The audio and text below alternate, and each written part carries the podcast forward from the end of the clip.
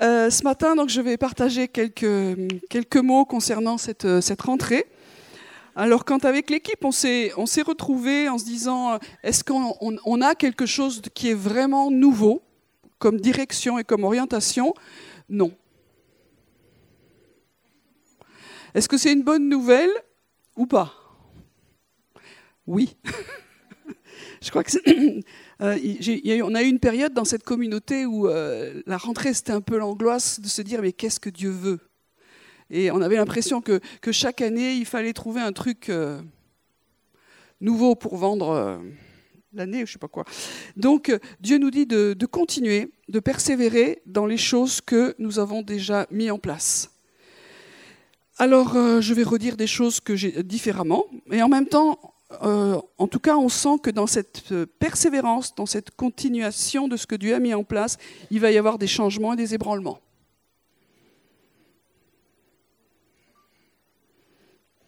Alléluia. Donc, je vais reprendre courtement une image que justement on, a reçue au niveau des, des Watchmen, c'est l'image de la flèche. Alors, je suis allé m'acheter une flèche. L'image vaut mieux qu'un grand discours. Tout le monde sait ce que c'est qu'une flèche, alléluia. Moi, j'ai fait des balbutiements quand j'étais jeune de tir à l'arc. Euh, facile à dire, pas toujours à faire. Donc, il y a tout un protocole pour, euh, pour tirer. Et le but, vous savez, d'une flèche, quand on fait du tir à l'arc, c'est que ça arrive dans la cible. Donc je vous passe tout le protocole, mais on va euh, s'orienter ce matin, se regarder sur l'empennage. L'empennage, c'est, c'est les plumes. Alors aujourd'hui, c'est un peu plastique, mais avant c'était des vraies plumes. Et comme vous le remarquez peut-être pas de loin, mais il y en a trois. Alors, il y a, je vous passe les détails techniques. Il y en a qui disent qu'on peut en mettre quatre, mais ça va diminuer la vitesse, ça va, enfin voilà. Bon, bref. Mais globalement, c'est trois. OK? Et euh, pour qu'une flèche euh, soit euh, stable, il faut qu'il y ait trois, trois choses. Et ça, ça rejoint quelque chose que Dieu nous a déjà dit il y a longtemps, qui redit, c'est que souvent les choses dans le royaume des cieux marchent par trois. Bon, la principale que vous connaissez, c'est la Trinité. Alors, on va pas le Père, le Fils et le Saint-Esprit. En tout cas, c'est un, sens qui nous dit que, que Dieu lui-même s'est présenté comme ça. Comment il est exactement, je ne sais pas, mais il s'est présenté à notre humanité ainsi, pour nous faire comprendre que euh, dans, le fait d'être trois, on peut être un. Et le fait d'être trois fait qu'il euh, va y avoir de la, de la stabilité et de la sécurité. Alors, euh, si je prends la première, euh, la première plume, hein, voilà, euh, c'est tout ce qui peut concerner notre relation à Dieu, notre relation avec le Seigneur. Alors vous savez ici, pour ceux qui sont là depuis des siècles, c'est-à-dire le siècle dernier, euh, on a toujours mis l'accent sur la présence de Dieu. La présence de Dieu. Souvent, les, gens qui viennent chez nous nous disent Mais vous avez beaucoup de temps pour la louange. Oui, parce que dans, notre, dans notre vision, pour nous, c'est important de laisser du temps pour que nous célébrions ensemble le Seigneur. Et beaucoup de choses sont données dans, cette communauté, dans cette famille, sur le fait de, de, servir la présence de Dieu. Et on va dire qu'on va continuer là-dedans. Euh, voilà. Sinon, moi, j'ai un petit peu de mal. Et puis, euh, euh, dans cette, dans cette partie-là, Dieu veut nous amener plus loin. Et une direction qu'on a, on a reçue, c'est le, passage d'un Corinthiens 3, verset 17, si je ne me trompe pas. Celui qui s'attache au Seigneur est avec lui un seul esprit. Et que ça, c'est un des mystères de l'adoration dans lequel Dieu veut nous entraîner. L'adoration, on n'en est qu'au balbutiement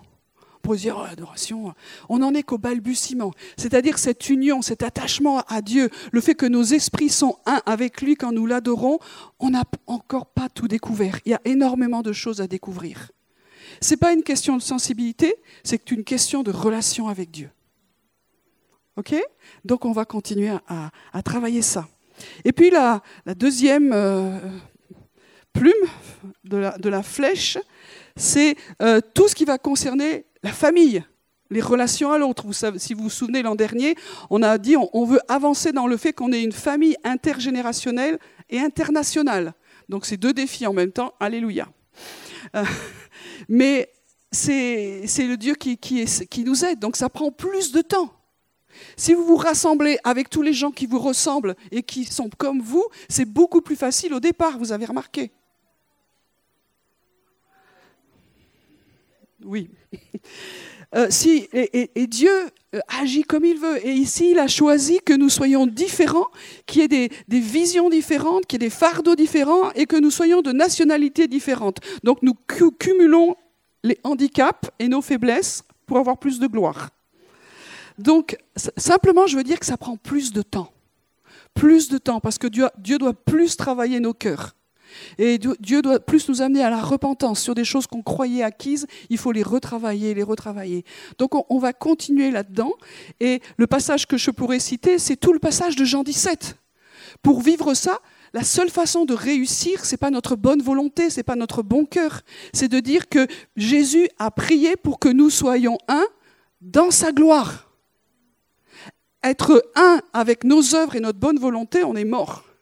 Mais être un dans sa gloire, je crois qu'on peut y arriver parce que Jésus a prié. Et pour que ça marche au milieu de nous, c'est parce que Jésus a prié et que dans la foi on dit Seigneur, on veut voir l'accomplissement de tes, prières au milieu de nous, en nous. Alors c'est une démarche de foi, avec des hauts, avec des bas, mais quand c'est en bas, eh ben, on est tombé, on se relève et on se fait grâce les uns les autres. Et puis quand on est en haut, on ne se la pète pas. On essaye. Voilà, donc on va continuer dans cette idée-là, et dans cette idée-là, on va aussi apprendre à se faire grâce, continuer à se faire grâce les uns les autres. Est-ce que vous avez rencontré quelqu'un de parfait dans cette communauté? Voilà, ça c'était aussi pour ceux qui arrivent. Si vous aviez des pensées... Non, non. Est-ce que vous avez donc rencontré des gens imparfaits? Donc chacun s'est rencontré, c'est bien. Alors, je vais, faire mon message que je fais à peu près, pas tous les ans, mais à peu près. S'il y en a parmi nous qui sont là depuis un moment et qui souffrent, ça peut arriver de souffrir dans une église locale. Alors, il faut changer d'église locale. En paix, dans la grâce, dans le pardon, mais on ne peut pas rester dans une famille où on souffre tout le temps.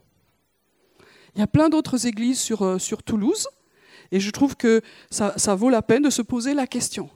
Mais si on sait que c'est pas facile, mais que c'est là notre place, et que dans ce pas facile, on y est aussi pour quelque chose,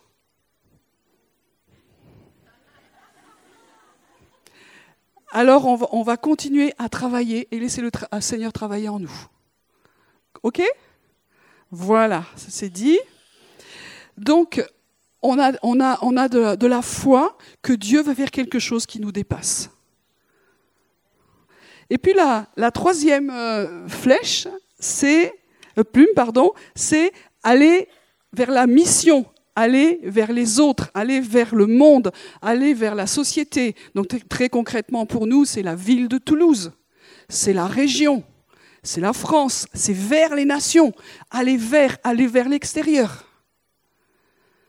Et c'est important que ça y soit aussi. Et ce que Dieu nous dit, c'est que c'est un temps favorable pour la moisson. Euh, cet été, j'ai lu un livre euh, qui s'appelle L'agenda des anges. C'est en anglais. Et euh, en gros, ce qu'a reçu l'auteur, c'est les anges ont un message qui disent ça a commencé. Le mouvement de Dieu que vous attendez a déjà commencé. Alors il est plus fort dans certains pays, mais ça a commencé. Alors ça revient vers nous, mais ça veut dire que ça doit augmenter notre foi et qu'il faut, si ça a commencé, alors il faut y aller. Dans les sphères de, société où vous êtes, dans les endroits que Dieu vous montre, mais c'est le temps d'y aller. Et ça, ça fait partie donc des, des trois. S'il en manque un, la flèche n'atteindra pas bien ou correctement, ce sera plus difficile pour que ça atteigne l'objectif. Une autre image, toujours par trois, qui revient à ça, si on le voyait, euh, si on faisait un gros plan de ça, ça fait un triangle, en gros. Et je voudrais vous parler quelques instants du triangle. Donc le triangle, comme je l'ai déjà dit euh, dans le cadre des Watchmen, puisqu'on parle de, trois pays qui se rassemblent, et c'est un point fort pour l'œuvre de Dieu, euh, cette figure géométrique a fait couler beaucoup d'encre, surtout dans les milieux chrétiens, parce que quand on pense au triangle, on pense à la maison d'en face. Alors là, je rappelle, qui est créateur? Merci Nicolas. Donc l'autre n'a rien créé. Il a juste... C'est un voleur. Il a volé. Est-ce que vous pensez qu'il vole des trucs de peu de valeur? Hein il est malin. Donc, il vole des choses de grand prix. Quand vous avez un voleur qui vient chez vous, il vient prendre voler votre machin pourri, cassé. Il vient chez vous, il prend ce qui a de la valeur.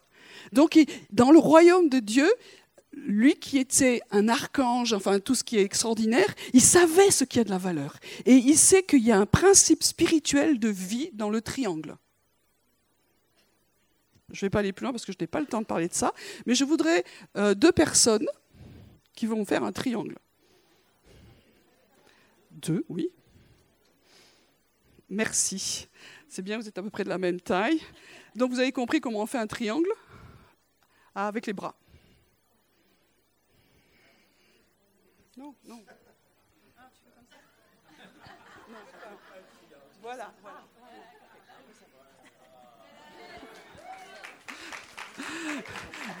And the winners.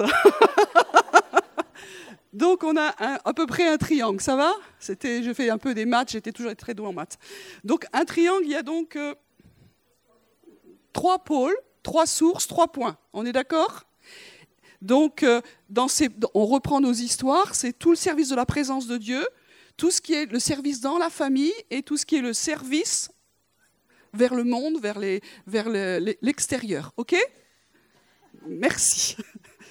Quand vous fatiguez, vous dites. Euh, et, ce qu'il y a d'extraordinaire dans, un, triangle, c'est que c'est fermé et que ça circule. Et ça, c'est un premier principe. C'est le triangle, ça manifeste une vie qui circule, la vie de Dieu qui circule dans tous les points, dans tous les axes. Et ce qui est fort dans un point va être communiqué aux autres. Et puis ce qui est intéressant aussi, c'est que euh, un point bénit les deux autres. Par exemple, là, vous avez, si, j'avais fait, en fait, je ne sais pas très bien faire des machins sur vidéo proche, donc vous l'avez comme ça. Euh, vous avez comme s'il y avait deux flèches qui allaient. Tous ceux qui servent la présence de Dieu bénissent ceux qui vont vers le monde et ceux qui travaillent dans la famille. Amen? Mais la famille, tout le travail de ressources, etc., va bénir aussi ceux qui servent la présence de Dieu et ceux qui vont dans le monde. Mais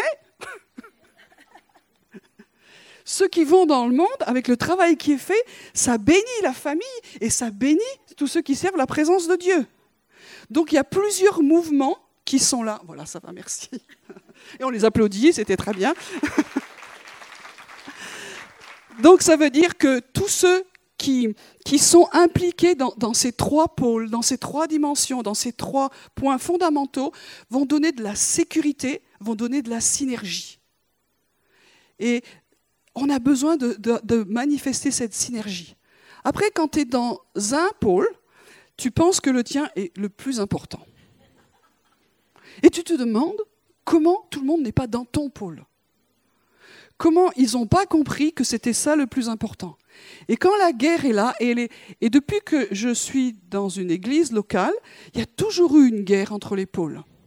Toujours. Toujours. On a beau dire on la fera pas, elle existe toujours. Et là, on a besoin de se repentir parce que c'est pas juste, c'est pas le plan de Dieu.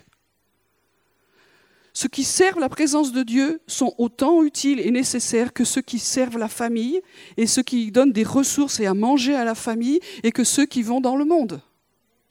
Il n'y a pas, l'élite. Moi, je vois la gloire de Dieu. Il n'y a pas l'élite. Mais si tu les enlèves, les deux autres, vous êtes morts. Il faut arrêter. Et je pourrais continuer. Ceux qui sont dans la famille de Dieu ne disent pas Ah, mais nous, on, est, on nourrit la famille, on donne du lien. Si on n'était pas là, il n'y aurait rien qui existerait. Hé Tous ceux qui disent Il n'y a, pas assez d'amour ici, moi je suis porteur de cette vision, et c'est moi qui ai la vision la plus importante. Hé On se détend. Si tu es porteur de quelque chose, c'est que Dieu te l'a donné. Et puis ceux qui sont les, évangélistes, qui ont, qui ont à cœur la société, disent, mais nous sommes nés pour ça, nous sommes créés pour ça, tant qu'on est sur terre, si on ne fait pas ça, on ne va pas le faire dans le ciel. Alors toutes les forces devraient être chez nous. Oh Vous voyez ce que je veux dire? On le sait, mais j'avais à cœur de le rappeler. Il faut qu'il y ait une synergie, que la vie passe, que la vie passe.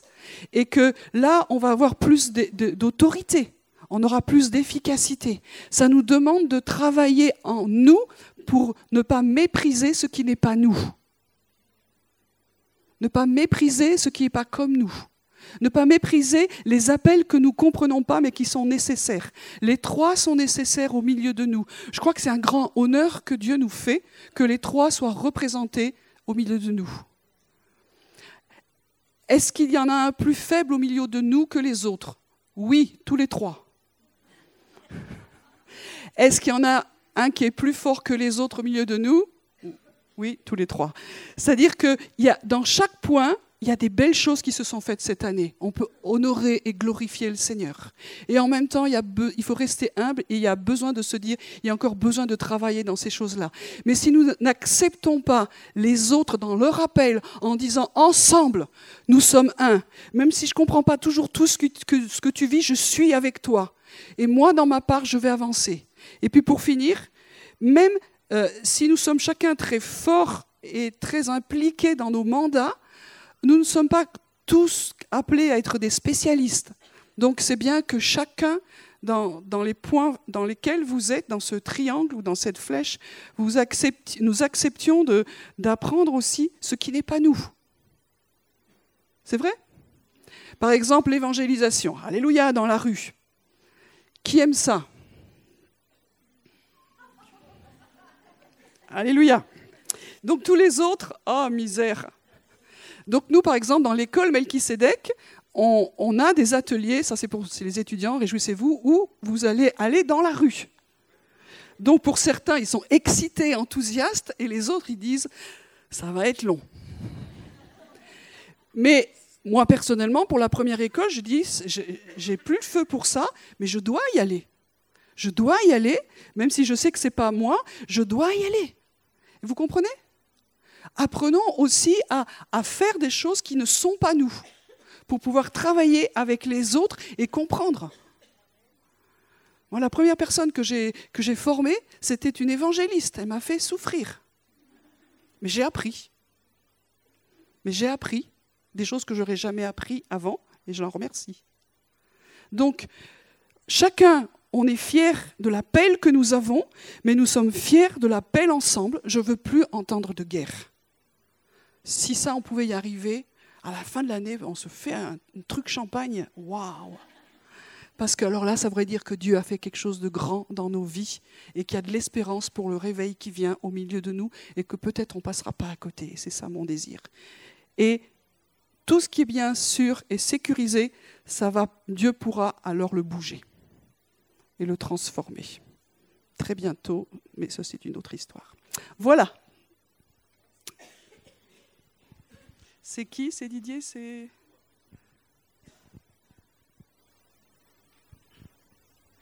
Merci Fabienne. Vous pouvez l'applaudir, hein, c'était magnifique.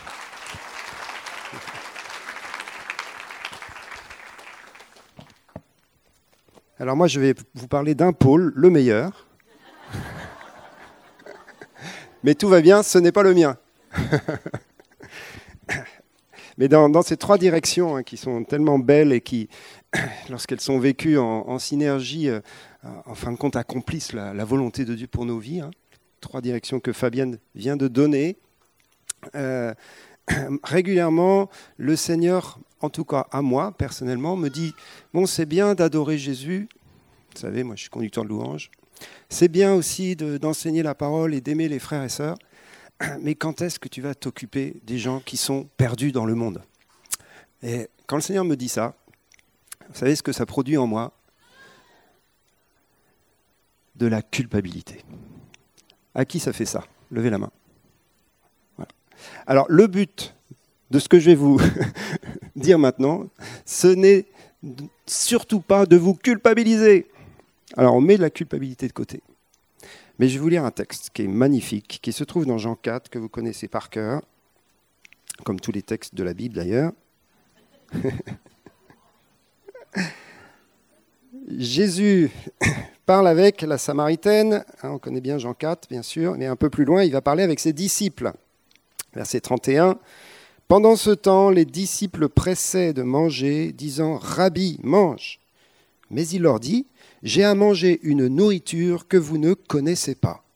Les disciples se disaient donc les uns aux autres, Quelqu'un lui aurait-il apporté à manger?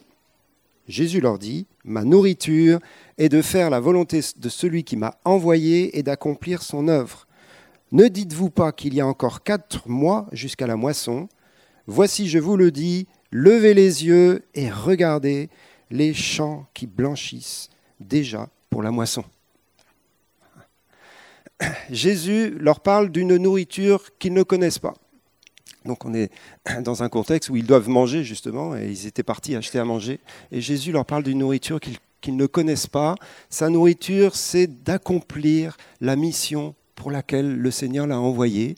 Et puis d'un seul coup, il parle de la moisson. Alors bien sûr, Jésus, au cœur de sa mission, c'était le salut, hein, c'était la croix, c'était la moisson. Mais ce qui est fort dans ce texte, c'est qu'il dit c'est une nourriture. La moisson est une nourriture. Qui c'est qui aime bien manger ici? On est en France, mais même, même en dehors de France en général. J'étais en Chine, je vous assure, ils mangent encore plus souvent que les Français. On aime bien manger parce que ça nous fait du bien. Ça nous nourrit, ça nous restaure, ça nous fortifie, c'est bon, etc. Donc la nourriture, c'est vraiment quelque chose de positif. Et quand Jésus dit, il y a une nourriture que vous ne connaissez pas, il est en train de nous dire, il y a quelque chose de super bon que vous devez découvrir. Et moi, ça m'a parlé, ça. Il y a quelque chose de très bon qui se situe dans la moisson, qui va me nourrir, qui va me nourrir, qui va me faire du bien, qui va me fortifier. Qui est-ce qui a été encouragé après avoir témoigné à quelqu'un? Levez la main. Normalement, tout le monde lève la main. Dès qu'on fait ça, on est encouragé. Bon, sauf si le gars, il vous jette des pierres, mais. Quoique. Mais en tout cas, en général, il y a quelque chose en nous qui dit Mais ouais, mais bien sûr C'est aussi pour ça qu'on est là. Bien sûr, ce n'est pas que pour ça, on est d'accord. Mais c'est aussi pour ça. Ça me nourrit quand je le fais. Et ceux qui le font régulièrement sont bien nourris à ce niveau-là. C'est donc une nourriture. Et puis après, Jésus leur dit, il leur parle de la moisson.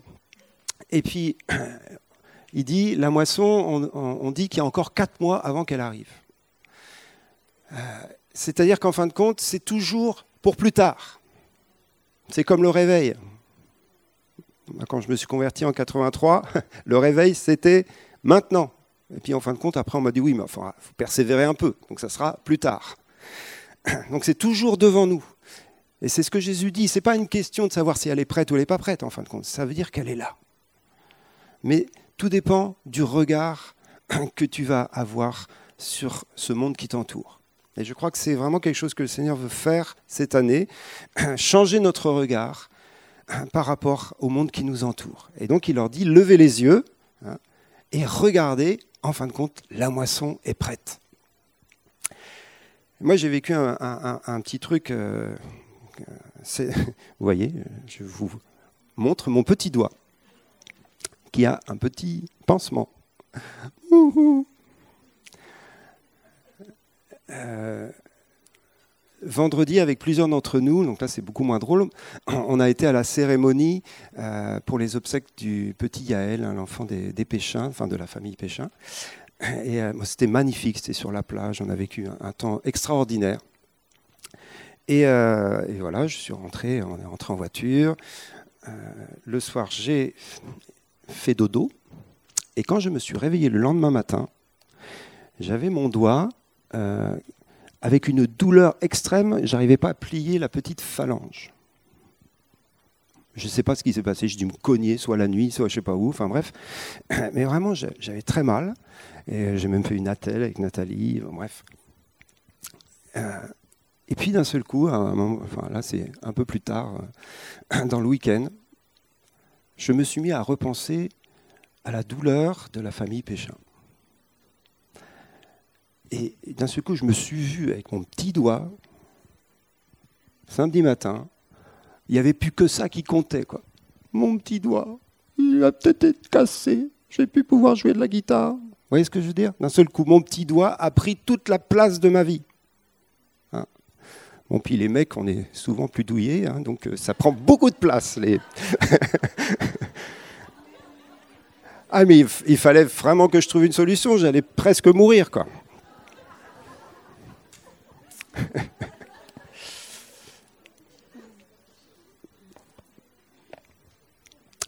Nos problèmes personnels nous cachent la réalité des problèmes du monde entier. On est d'accord? Nos problèmes personnels, c'est l'arbre qui cache la forêt. Alors là, bien sûr, je vous parle d'un petit problème. Il y a parfois des problèmes importants, hein, bien évidemment. Mais c'est l'arbre qui cache la forêt. Et au travers de tout ce, que, à quoi je réfléchissais hein, pour, pour ce matin, d'un seul coup, je me suis dit, mais qu'est-ce qui est le problème le plus grave de la vie? Et bien sûr, la réponse, elle est toute simple. C'est d'être perdu éternellement, loin de la face de Dieu, dans la perdition éternelle. C'est le problème le plus grave de la vie. Il n'y en a pas d'autre plus grave que celui-là. Il n'y en a pas d'autre plus grave que celui-là levez les yeux, la moisson est là. Et souvent, ce sont nos vies qui nous cachent la moisson. Ce sont nos problèmes, nos préoccupations, euh, importantes ou pas importantes. C'est elles qui nous cachent non seulement la moisson, mais aussi souvent les problèmes de nos frères et sœurs. Mais vous voyez ce que je veux dire? C'est-à-dire être centré sur nous-mêmes, ça fait partie de la vie, mais c'est la vie issue d'Adam, celle du péché. Et je ne suis pas là pour minimiser nos besoins personnels. Je suis juste là pour demander au Seigneur qu'il nous donne la vraie vision du monde, le vrai regard. Et ce vrai regard, vous le connaissez, hein, c'est celui de Jésus dans Matthieu 9. Il parcourt les villes, les villages, il, prêche l'évangile et la bonne nouvelle du royaume, il guérit tous les malades, etc. Et puis d'un seul coup, il regarde la foule et il est ému de compassion devant cette foule qui sont comme des brebis sans berger, égarées, perdues dans, dans, la, dans, la, dans la souffrance, dans la douleur. Et il est ému de compassion.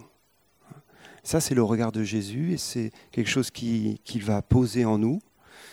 Et juste derrière cela, il se tourne vers ses disciples et il leur dit, la moisson est grande. Mais il y a peu d'ouvriers. La moisson est grande. On est dans une agglomération où il y a 800 000 habitants, à peu près. Waouh Même plus maintenant, hein, ça grandit. Je crois que c'est 15 000 habitants par an qui se joignent à nous. En plus, c'est dynamique, ça grandit. 800 000. Je ne sais pas combien on est de chrétiens nés de nouveau dans, cette agglomération. Didier, tu auras peut-être plus une idée que moi, mais je me dis. Ouais, c'est ça. Voilà, 3000, 4000, c'est exactement le chiffre que j'avais. 3000, 4000. 800 000 personnes, 3000, 4000 chrétiens nés de nouveau qui louent Jésus et qui parfois ne sont pas contents de leur église, comme disait Fabienne tout à l'heure. Alors on ne va pas culpabiliser, mais on va juste dire la moisson est grande. La moisson est grande. Et on a vraiment reçu que cette année, au-delà de toutes nos activités, il y a plein de choses qu'on va continuer, comme on a dit, de persévérer. On va vouloir grandir dans plein de domaines. Il y a comme quelque chose que le Seigneur donne comme une nouvelle priorité. C'est comment on va conquérir au-delà de nos quatre murs. Le centre-ville, on en parle souvent avec le Lexington qui a beaucoup de besoins. Vous pouvez aller au stand Lexington tout à l'heure. L'évangélisation, conquérir. Mais il y a d'autres solutions, il y a d'autres stratégies, il y a d'autres idées. Et vous avez plein d'idées, il y a l'eau de vie, il y a plein de choses qui est, est orientée vers le monde. Et il y a peut-être des projets d'implantation d'église qui vont naître. On sent qu'on est dans une période où ça va monter à la surface. Et il y a une urgence parce que la moisson est là, parce que c'est le temps pour Toulouse, pour la France, pour l'Europe. C'est un temps de gloire qui vient.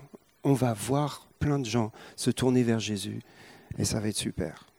Alors voilà, c'est l'encouragement que je voulais vous donner de la part de l'équipe de direction. On est tous unis dans cette direction-là. Et on est euh, euh, avec Jésus, prêt à être ému de compassion par son esprit. Amen. Je donne la parole à Didier maintenant.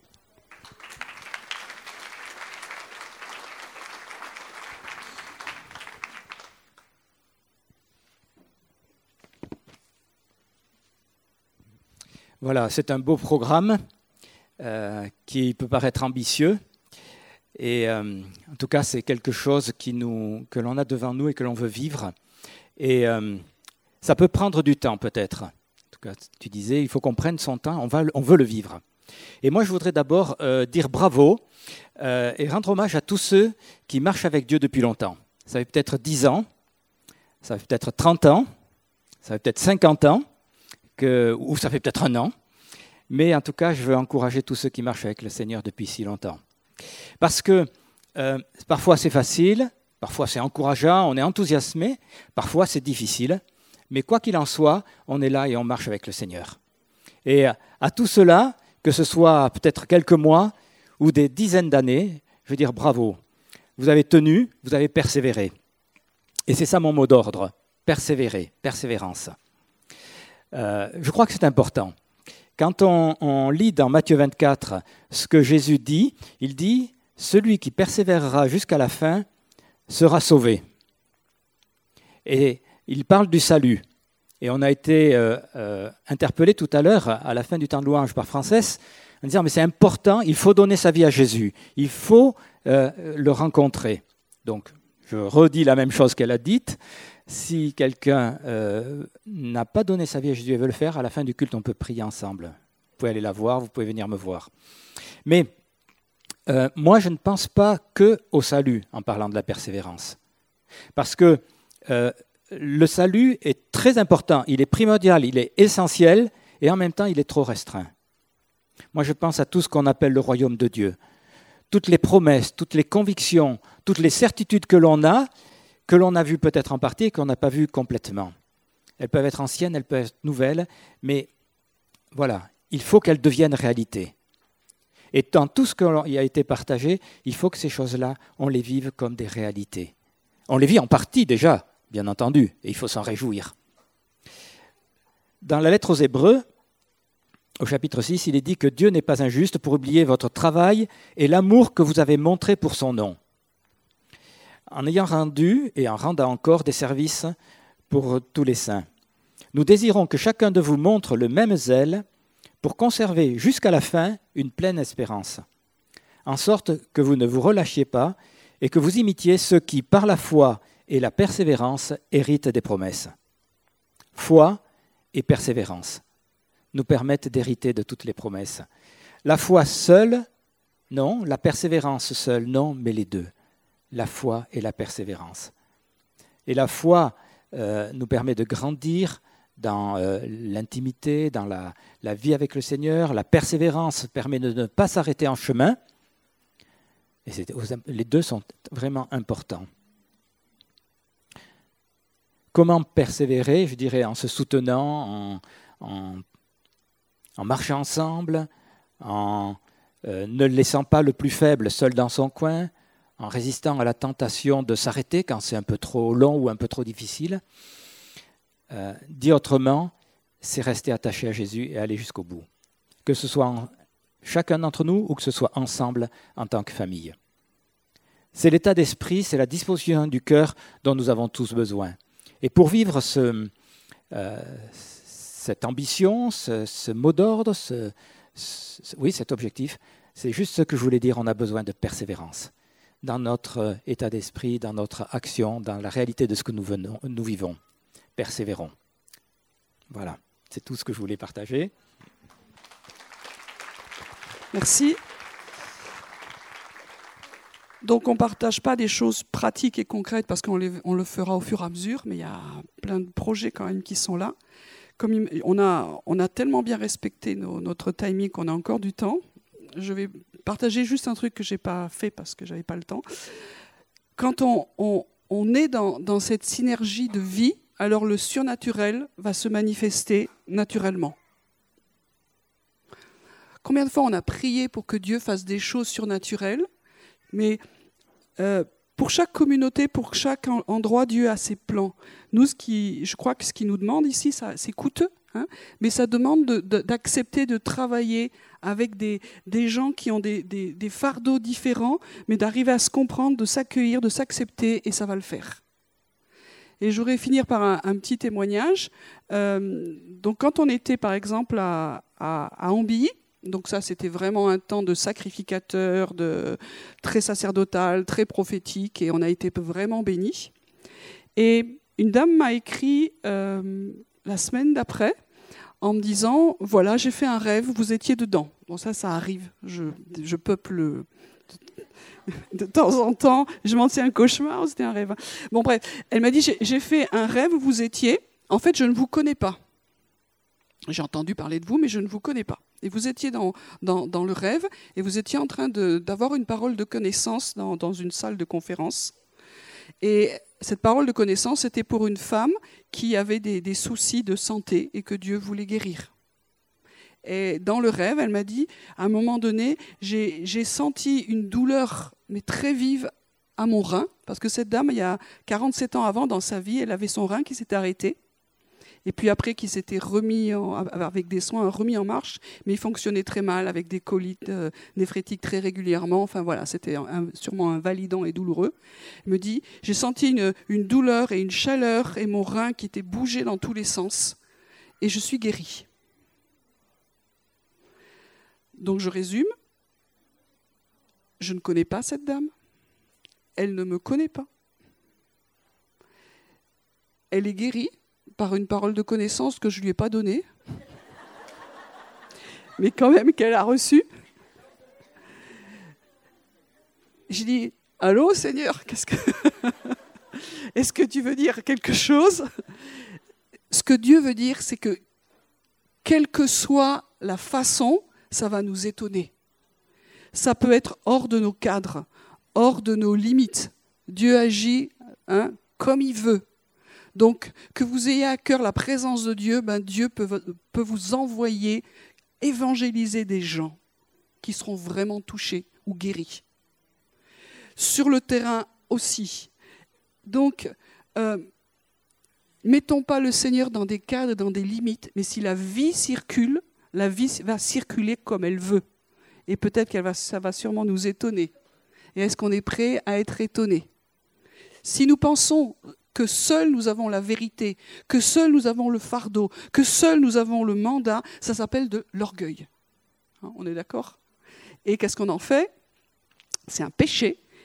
Et en, hébreu, le, péché, ça veut dire rater la cible. Donc on a besoin de se repentir, on va s'aider les uns les autres, mais ensemble, dans cette union d'esprit avec le Seigneur, on va comme activer le surnaturel, et quand on se retournera, on se dira, mais qu'est-ce que j'y suis pour rien. C'est Dieu qui a fait les choses. Et en tout cas, moi, dans ce témoignage qui m'a été donné, j'ai dit, alors là, je suis pour rien, mais euh, Dieu a fait les choses. À lui toute la gloire. Et on veut se retrouver, j'espère, dans, dans un an en disant, on n'y est pour rien, mais Dieu a fait toutes les choses, alors à lui la gloire de toutes les personnes qui ont été visitées, guéries, qui auront grandi, qui seront rentrées dans, leur appel, qui seront revenues à la maison, qui seront sauvées au sens biblique. Alléluia. Donc j'espère que ça crée en nous une, une, joie, une espérance, une envie de dire oui Seigneur, on veut revenir près de toi et que tu nous mettes à notre place et que nous puissions bouger dans cette saison. En pensant pas que nous sommes supérieurs les uns aux autres, mais que nous sommes en pour te servir et que nous adorer. Moi, j'aimerais qu'on. Nathalie Bonjour. Donc euh, aujourd'hui, euh, et euh, on voit, il n'y a rien de très nouveau, sauf voilà, il faut, il faut, persévérer. Et vous voyez tout autour donc de la salle, nous avons pour, je crois, la quatrième édition à peu près Hein, si je ne me trompe pas. Donc, euh, c'est une édition qui, plaît et qui marche. Nous, nous, avons présenté tout ce qui se fait euh, sur ce centre et aussi depuis ce centre, puisqu'il y a aussi des choses qui se, se font à l'extérieur de, de, ce centre géographique. Alors, euh, aujourd'hui, c'est pas quand on vous présente toutes les activités de l'Église, c'est pas une foire aux associations. C'est pas une foire aux associations à la rentrée. Tiens, cette année, j'ai du temps libre. Je vais faire un peu de sport, un peu de langue. Je vais faire l'association. Je vais. Si euh, nous sommes une royaume de Dieu. Et euh, dans cette vision du royaume de Dieu, eh il y a des, actions, des choses qu'on fait et qu'on met en œuvre. Et c'est beaucoup plus large que simplement le culte qu'on fait ici, qu'on rend à Dieu. On reçoit une exhortation et puis après on repart chacun euh, chez soi. voilà. Donc euh, moi, pour commencer, avant de, préparer, de, vous dire un petit peu comment ça va se passer ces stands, je voudrais simplement honorer tous ceux qui ont œuvré cette année dans les différents euh, domaines, alors euh, que ce soit au niveau de la MDP, au niveau de Melchisedec, au niveau de, la, de Chalam, au niveau de... Alors vous pouvez tourner la tête et vous lever, même regarder autour au niveau de la formation, tous ceux qui se sont engagés, euh, qui ont suivi des cours de formation et qui ont donné des cours aussi pour l'évangélisation, pour le travail aussi de l'eau de vie avec Hélène et tout ce, travail de pastoral, d'encouragement, euh, tous ceux qui ont travaillé au pôle de la personne, qui se sont formés, qui vous ont bénis, qui vous ont aidés. Euh, tous ceux qui, qui ont travaillé, bah, je, je, vois Dominique et cette merveilleuse équipe aussi au niveau de la sono, voilà, on peut les applaudir. La sono, vidéo proche, euh, euh, vidéo, tous ceux qui servent au niveau des enfants. Les enfants qu'on voit un petit peu au milieu de nous, puis finalement, après, ils vivent leur truc à côté et on ne sait pas ce qu'ils vivent. Les enfants font partie de notre famille. Et aujourd'hui, il y a d'énormes besoins aussi pour les bénir, pour les accompagner. Et, euh, moi, je veux vraiment honorer, ils ne sont pas tous là, mais ceux qui travaillent avec, au niveau des, jeunes, des Jeff, tous ceux qui sont là, qui se sont impliqués, qui ont démarré, qui commencent, voilà, qui, et qui, portent ça, qui se rendent euh, disponibles pour encourager. Euh, tous ceux qui travaillent aussi, Corinne et euh, Fabienne aussi au niveau de la famille des nations, tous ceux qui ont servi pour que les, choses se, fassent au niveau de l'accueil café aussi, ceux qui vous reçoivent et puis qui font mettre en place ces choses-là. Moi, je veux bénir aussi tous ceux qui sont venus au Lexington et qui sont venus euh, aider, servir, qui ont persévéré. Ceux qui, sont, qui servent au niveau de l'école Jean Calvin aussi parce que c'est ça, c'est aussi une, une, mission qui a. Bon, je ne vais pas parler. Euh, hein, euh, non, non, je ne vais pas en parler. voilà, je vais les bénir pour leur persévérance au niveau de l'épicerie, parce qu'au niveau de l'épicerie, il y a des gens ici qui servent depuis des années. Et euh, c'est aussi une œuvre du royaume au niveau de l'économie et au niveau de la solidarité. Et ça, je veux les bénir pour l'œuvre qu'ils font ici. Euh, on passe souvent à côté, puis on ne voit pas. Euh, voilà, ça fait partie du paysage, mais c'est un véritable investissement. Et au niveau de la poignée de main aussi, tous ceux qui ont, qui ont agi. Alors j'ai fait le, voilà, exprès la citation. Ah oui, ah oui, j'ai pas vu. Euh, oui, il y, a tous ceux qui servent au niveau de l'Ève. Merci, merci. j'ai pas le même regard, c'est pour ça. Voilà. Au niveau de l'Ève, donc ils s'engagent. Alors c'est pas parce qu'ils aiment jouer de leur instrument qu'ils font partie de l'Ève. Euh, c'est parce qu'ils ont cette vision au niveau de la louange, de l'adoration, et ils viennent servir aussi. Et tous ceux qui servent au niveau des bannières, merci euh, Nathalie pour ton travail. Merci Nathalie euh, Bernice. Hein. on a plusieurs. Je me remercie pas, soyez euh, rassurés. Je me remercie, je suis très fière de moi ce matin. Voilà, et tous ceux qui nous aident aussi, alors on va avoir le pôle euh, euh, administration qui aura une table, et, aussi tous ceux qui servent à l'accueil, qui ont aidé l'organisation des, repas, des agapes, qui ont aidé au niveau des travaux. Et je vais certainement en oublier. Voilà, mais en tout cas, moi, je, voudrais euh, vous honorer parce que... Comment? Le jardin. Voilà. Euh, le jardin, Jonathan. Le ménage aussi. voilà, tous ceux qui servent là. Vous voyez, c'est impressionnant. On est une communauté et on voit toutes ces choses, et toutes ces choses, elles sont portées par des, personnes qui ont des visions, mais aussi qui se, qui, qui se lèvent, qui persévèrent. Et ça, moi, je voudrais qu'on on applaudisse, on va s'applaudir en fait. Hein.